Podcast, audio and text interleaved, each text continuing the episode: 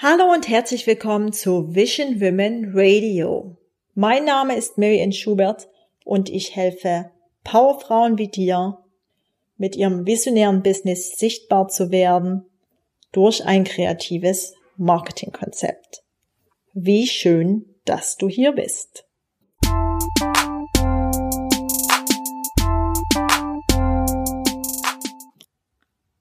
Ich habe heute die Natalie bei mir zu Gast und Natalie ist erst ganz kurz selbstständig seit Januar und in ihrem früheren Leben war Natalie ähm, Krankenschwester und jetzt ist sie Texterin. Hallo Natalie, schön, dass du hier bist. Hi Mary und äh, hallo äh, Vision Woman Zuhörer. Zuhörer. Ähm, danke, dass ich hier sein darf und coole Anmoderation. ja, danke.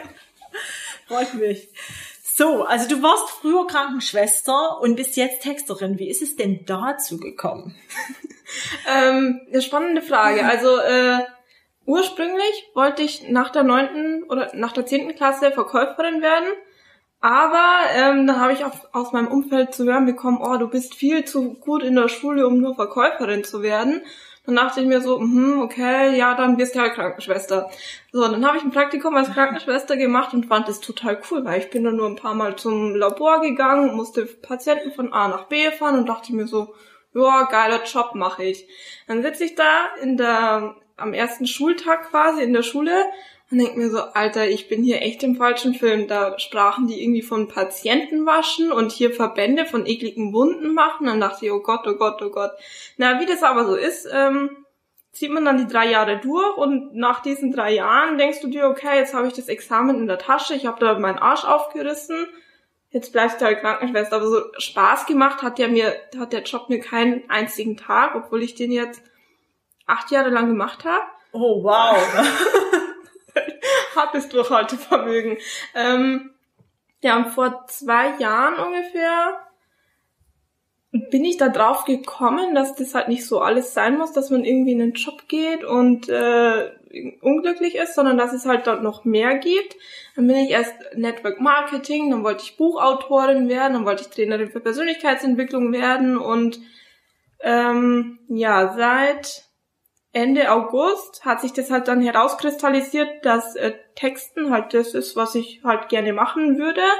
Ähm, und bin halt da all in gegangen und habe dann auch gekündigt zu Silvester und bin jetzt selbstständig. Toll. Du hast gesagt, vor zwei Jahren kam quasi die Erkenntnis, dass das nicht alles so sein muss, wie du dir dachtest oder wie irgendjemand dachte. Genau. Gab es da irgendeinen Wendepunkt oder irgend, weiß nicht, irgendwas, was dich dazu gebracht hat? Ähm, also ich, da spielen zwei Faktoren mit. Also ich war damals in einer Beziehung, die hat mich nicht wirklich glücklich gemacht. Also ja, lassen wir das. Auf jeden Fall bin ich dann mit einer Freundin im Urlaub gewesen und im Urlaub hat mich jemand bei Facebook angeschrieben, so, hey, willst du dir nebenbei was dazu verdienen? Und dann dachte ich mir so, ja, dazu verdienen ist immer gut, so, kannst du mir shoppen gehen oder kannst mir in Urlaub fahren? Und ähm, dann haben wir nach meinem Urlaub, also ich habe im Urlaub noch mit meinem Freund Schluss gemacht, weil ich erkannt habe, dass das halt mich nicht glücklich macht und dass es irgendwie noch mehr geben muss als das. Dann plus dieses Telefongespräch, wo es um Network Marketing ging, ähm, dachte ich mir dann so, okay, ich kann wirklich was ändern. Also Network Marketing habe ich dann nach drei Monaten oder nach vier Monaten wieder in den Sand geschmissen, weil es einfach nicht mein Ding ist. Ja. Aber ich habe dadurch gemerkt, dass man, wenn man sich anstrengt, dass man sich ein anderes Leben aufbauen kann. Und dass es eben nicht normal ist, dass man unglücklich irgendwo rumhängt, dass man in irgendwelchen unglücklichen Beziehungen ist, dass man in irgendeinem Ort wohnt, wo man nicht glücklich ist, sondern dass man das alles selber in der Hand hat. Und ähm, ja. Ja.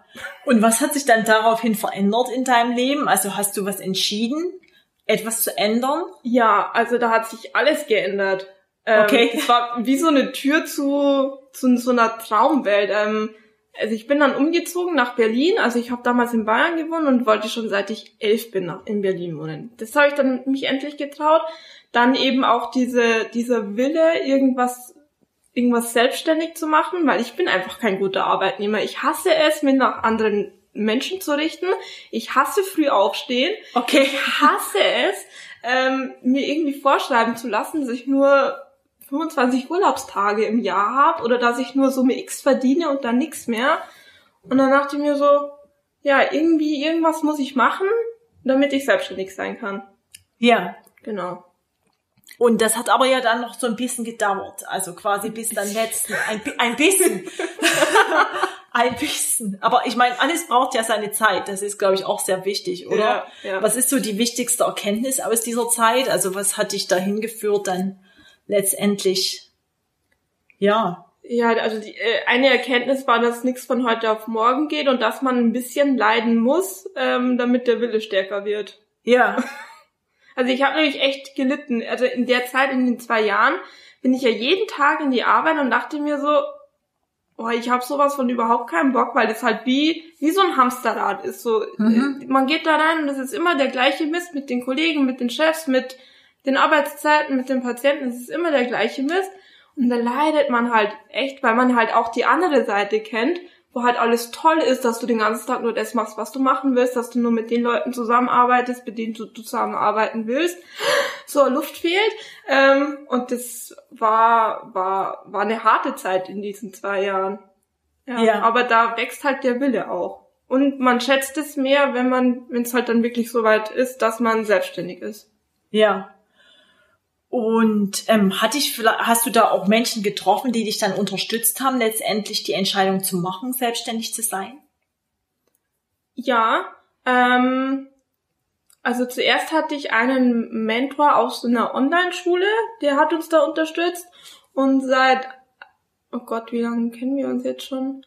Seit ein bisschen mehr als einem Jahr habe ich einen anderen Mentor, der richtig mein Mentor ist, ähm, auch mit 1 zu 1 Kontakt und WhatsApp und allem möglichen und äh, der hat mich auf diesem Weg vor allem im letzten Jahr richtig begleitet. Ja. Ja. Okay.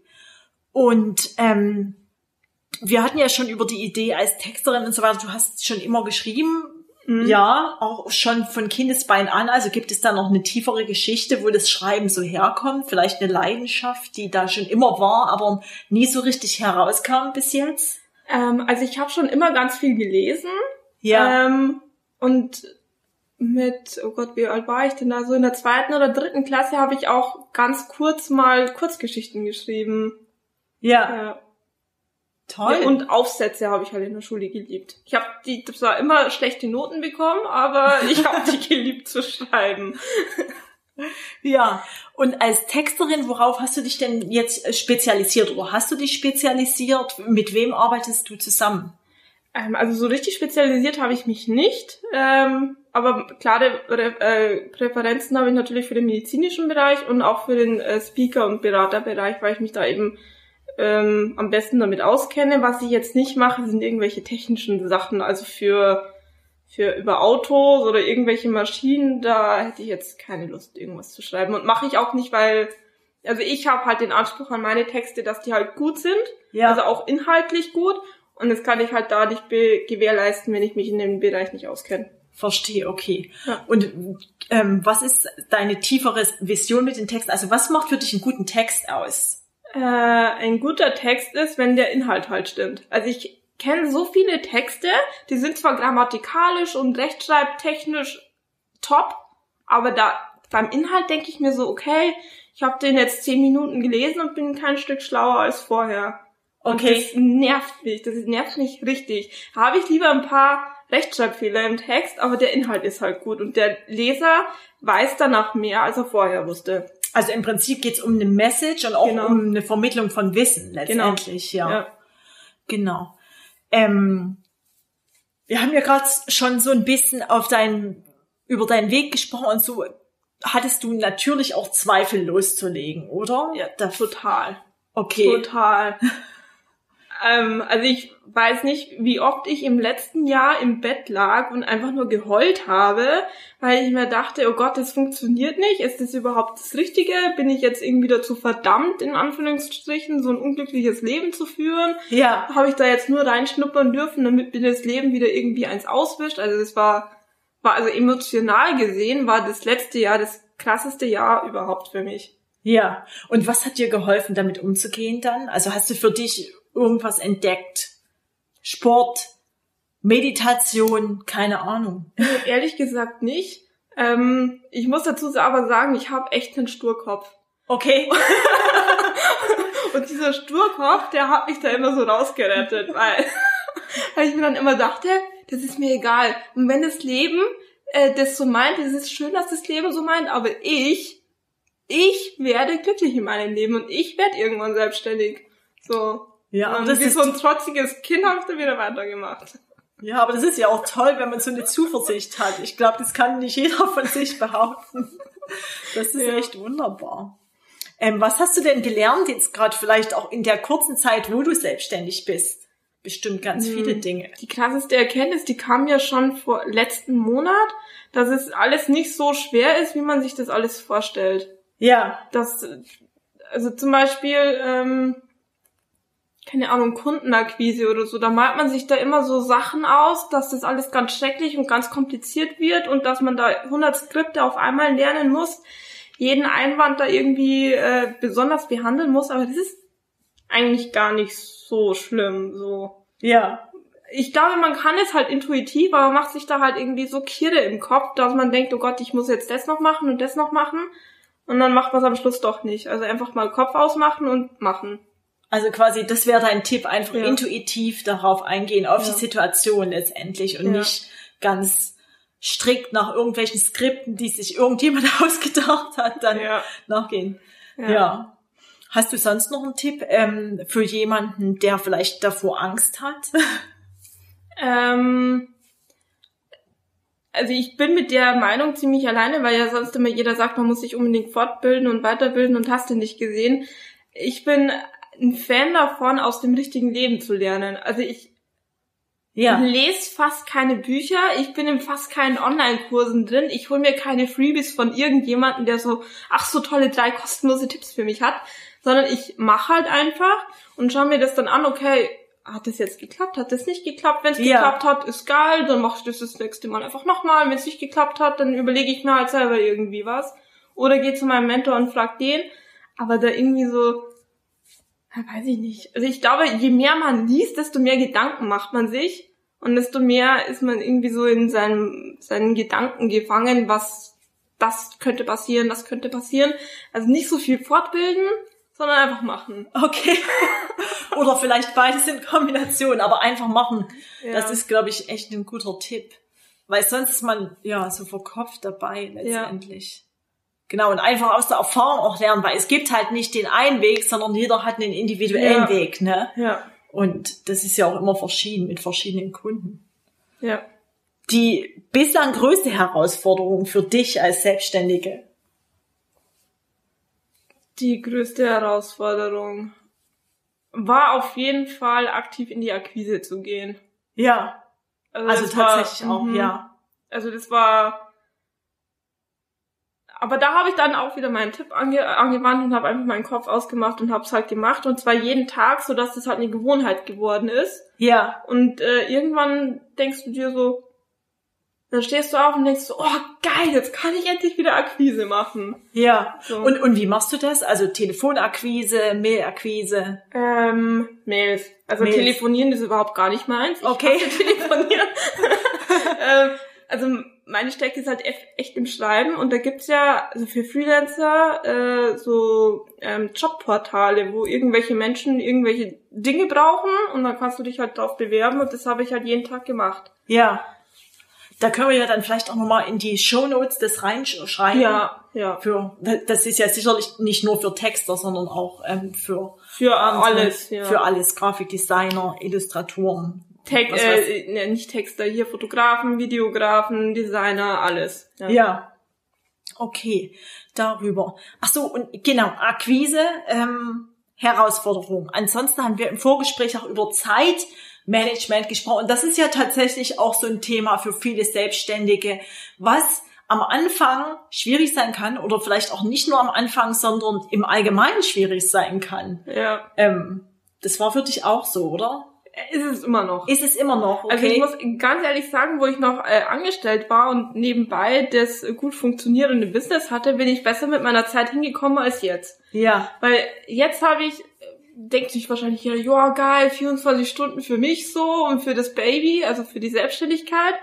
Also habe ich mir auch gedacht, aber irgendwie habe ich in der ersten Woche den Fehler gemacht, dass ich zu viele Aufträge angenommen habe, da total ins Struggeln gekommen bin und äh, irgendwie alles so total total liegen geblieben ist. Und dann muss ich jetzt, was haben wir jetzt, die dritte Januarwoche?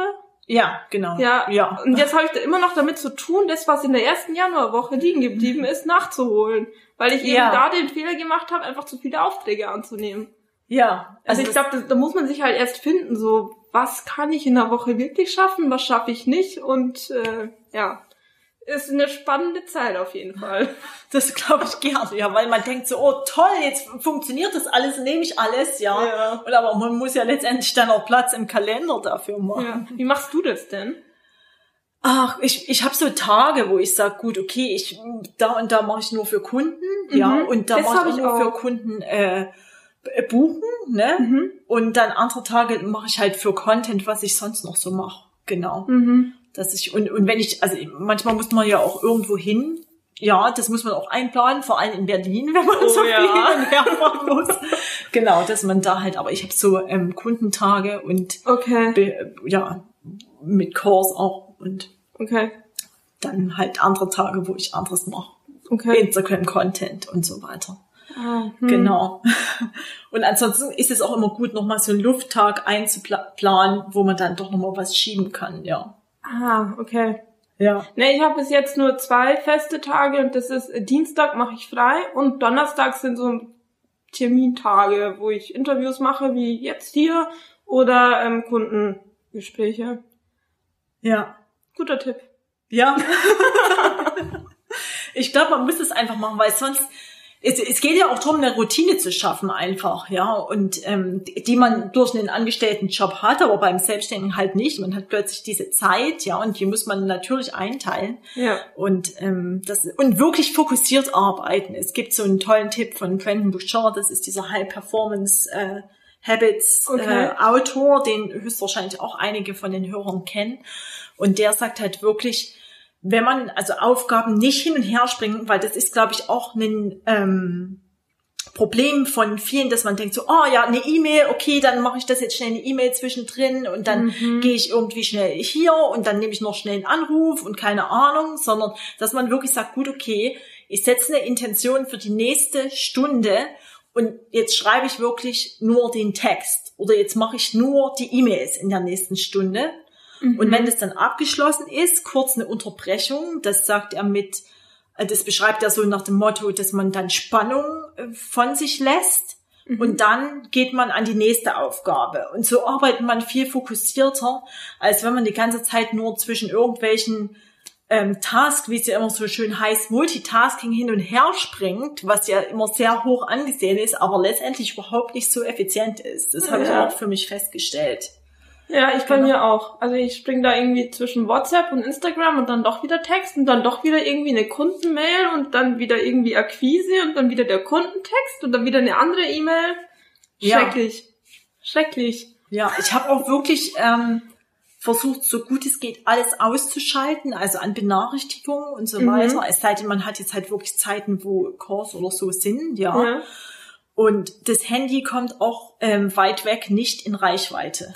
Das ist, ah, das ich, ist, glaube ich, ein Megatipp. Ja. ja, weil ansonsten es ist echt so diese, ja, wie soll man sagen, diese Sucht jetzt nach Information und schnell noch mal eine Nachricht checken und bei Instagram und vielleicht noch einen Zeitungsartikel lesen, die ist mhm. tatsächlich, also die haben wir ja alle, sage ich jetzt einfach mal so. Eine spannende Geschichte. Also ich habe letztes Jahr im Februar habe ich eine Reise nach Paris gemacht und habe da Social Media und so alles abgeschalten und es hat zwei Tage gedauert, bis ich nicht mehr intuitiv zu meinem Handy gegriffen habe, ja. um dann festzustellen, so hey, äh, habe ich mir abgemeldet, da kann ja gar nichts sein, aber es hat echt zwei Tage gedauert dachte ich mir echt so, oh mein Gott.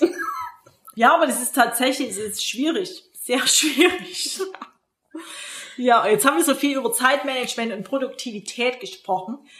Was wünschst du dir denn für die Zukunft als Texterin? Ähm, also mein Plan ist, eine große Agentur aufzumachen. Ja. Mit äh, Textern, die auch Wert auf Inhalt legen. Ja. Ähm, und ja, Praktikanten will ich haben und irgendwann will ich auch eine Texterschule aufmachen. Ja. Genau. Das ist toll. Ja. Auf jeden Fall. Cool. Gut, dann ähm, kommen wir zu den Abschlussfragen. Du hast gesagt, du liest nicht so viel, aber hast du trotzdem ein Buch, was du empfehlen kannst? Ähm, also ich lese zurzeit äh, ein Buch, das lese ich, glaube ich, schon drei Monate und komme nicht weiter, weil ich keine Zeit habe. Ähm, aber The Secret. The Secret. Ja, ich habe mich nämlich gewundert, so wieso klappt jetzt auf einmal alles, was ich mir so vorgestellt habe. Ja. Und äh, in diesem Buch fand ich dann die Antworten. Okay. Also mein, mein Denken hat sich geändert und ähm, also für viele ist es ja irgendwie so die Erleuchtung so die Tür zu irgendwas, aber für mich war es halt einfach eine, Erklär eine Erklärung, was gerade in meinem Leben so passiert. Ähm, aber ich glaube, wer das noch nicht gelesen hat, für den kann es echt eine große Inspiration sein. Ja. Orange, braun? So rot, orange, rot, ja. Rot, orange, okay. Ja. Cool. Kommt auf jeden Fall in die Liste. Gibt's eine Frau, die dich inspiriert? Ähm, zwei sogar. Okay. Conny Bisalski und ja. äh, Carina Herrmann. Ah, Carina also Herrmann, ja. Die beiden, ähm, also vor, oh Gott, wie lange ist es jetzt her? Vier Jahre, drei Jahre? Genau, da saß ich in Bayern und wollte unbedingt mal in den Urlaub fahren, weil da war ich ausgelernt und hatte Geld. So. Und dann dachte ich mir so, ja, jetzt fährst du mal nach Berlin. Nach Berlin wolltest du schon immer. Und dann wollte einfach keiner von meinen Freunden mit. Und dann dachte ich mir, das kann doch nicht sein. So, ich will jetzt weg, keiner will mit, was mache ich denn jetzt? Dann bin ich so ein bisschen durch Googeln auf Karina Herrmann gestoßen und auf Conny Wisalski, die sagen, hey, man kann auch alleine in den Urlaub fahren. Da habe ich mich mit dem ein bisschen näher beschäftigt und fand das total geil. Ja. Die, die arbeiten überall, die reisen, wo immer ich sie auch hinwollen. Ich fand das mega. Ja. Ja. Super cool. Ähm, Corinna, Corinna Herrmann ist Carina. die Carina. Vom Pink Compass. Pink Compass, genau. genau, ja. Und äh, Conny Pisalski entwickelt, glaube ich, auch gerade wieder ein neues Business. Auch die ist Minimalist und gerade in ja. LA und so weiter. Ich finde die auch ganz toll. Ich habe auch ihren Newsletter und so weiter. Die ist einfach so cool und authentisch, wenn man ja, das so sagen die, kann. Die Authentizität in Person. Ja. Also das ist krass. Das ist richtig krass. Ja. Ich bin auch großer Fan. so, gibt es ein Motto, nach dem du lebst? Äh, Sogar zwei. Sogar ja. auch zwei. Nee, warte, oder? Ja, eigentlich kann man die zusammenfassen. Und zwar einfach aufhören zu heulen und machen. Okay, das ist cool. Ja. Ja. Wunderbar. Ja. Vielen Dank, Nathalie. Ich fand es sehr cool. Ich, ich finde, du bist auch sehr authentisch. Danke. Das schätze ich sehr. Ja, vielen Dank und alles Gute. Danke.